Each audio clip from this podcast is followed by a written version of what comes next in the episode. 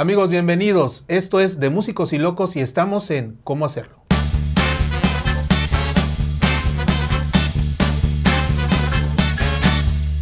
Amigos, muchísimas gracias por estar aquí con nosotros.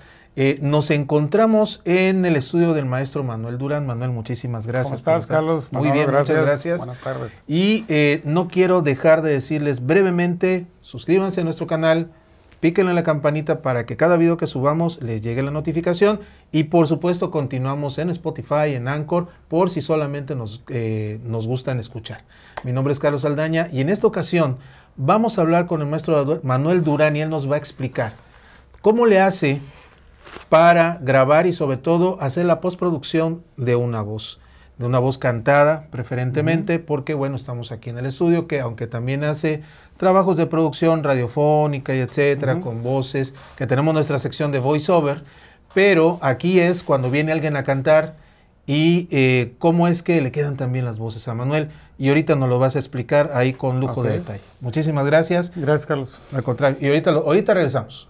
Bueno, pues eh, estábamos hablando de cómo capturo una voz algo importante es, eh, primeramente, eh, que tiene que ver mucho y que define mucho la manera de grabarlo, es el estilo musical eh, que va a respaldar a la voz. Tengo aquí un ejemplo de un tema de mi amiga Lina Gris, compositora, cantautora. ella tiene un estilo un poco particular porque su música es muy nostálgica su media voz muy suavecita precisamente, pero es muy afinada. Eh, voy a poner una, fracción de su, de su, tema, La soberbia, que se produjo hace dos años, si no me equivoco.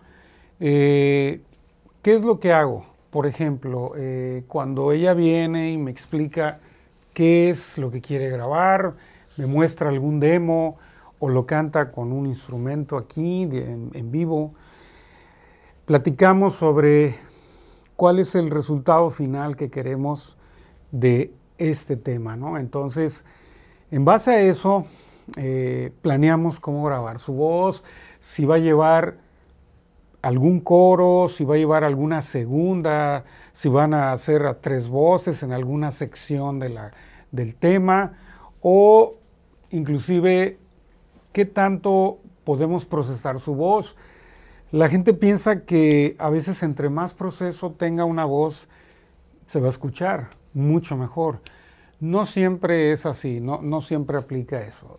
Yo creo que el mismo, el mismo tema o la misma canción nos va marcando qué es lo que necesita. Entonces, cuando yo empiezo a grabar con ella, bueno, todo empieza desde la ubicación, una buena ubicación en el micrófono, con su filtro, eh, hacemos varias tomas, revisamos, no escogemos lo mejor. Lo que hacemos es eh, que ella entre en más confianza entre el, monitoreo que tiene en el audífono, ¿sí? lo que yo voy escuchando acá y lo que vamos platicando. Entonces, por ejemplo, voy a poner su voz únicamente sola, sin ningún proceso, ¿sí? Ella tiene una muy buena afinación.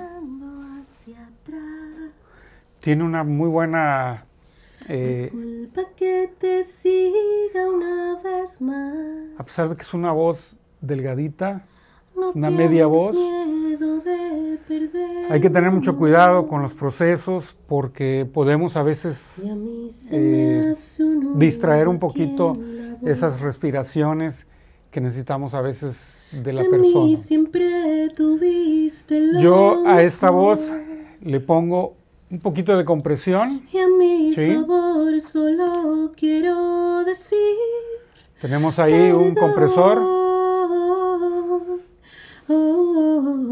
No está muy castigado, como decimos su voz. Simplemente que tenga un poco de consistencia. Tanto que te di lo echaste a la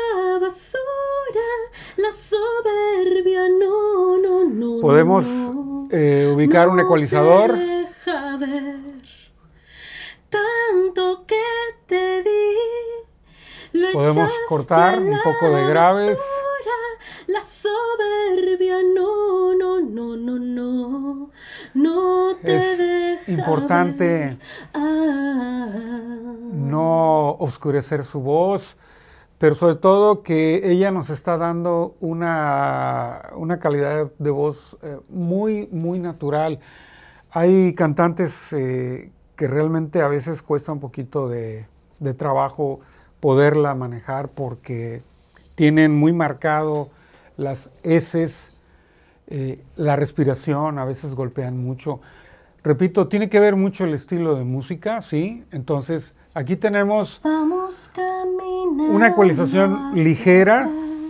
Como yo la digo, es una ecualización ligera, una compresión muy suave. Quiero agregar un poquito de reverb, una reverb larguita, en estéreo de preferencia, ¿sí? Tenemos que el programa nos da la opción de tener una reverb al centro o una reverb en estéreo. Entonces, vamos a aplicar un poquito de reverb, ¿sí? Vamos, te lo echaste a la basura, la soberbia no, no, no, no, no, no te deja ver. nos da una dimensión muy padre, ¿sí? Únicamente estamos utilizando ecualización, una compresión suave y una reverb un poquito marcada, sobre todo en la distancia, en el tamaño, ¿no? Entonces, con eso nos, eh, nos llena bastante su música, que es como sonaría así, como la dejamos ahorita este, ecualizada, comprimida y con la dosificación de reverb, suena así.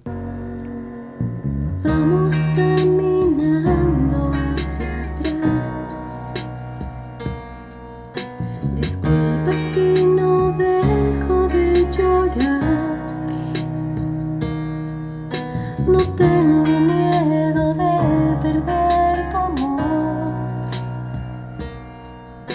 Y aunque se me aquí en la voz.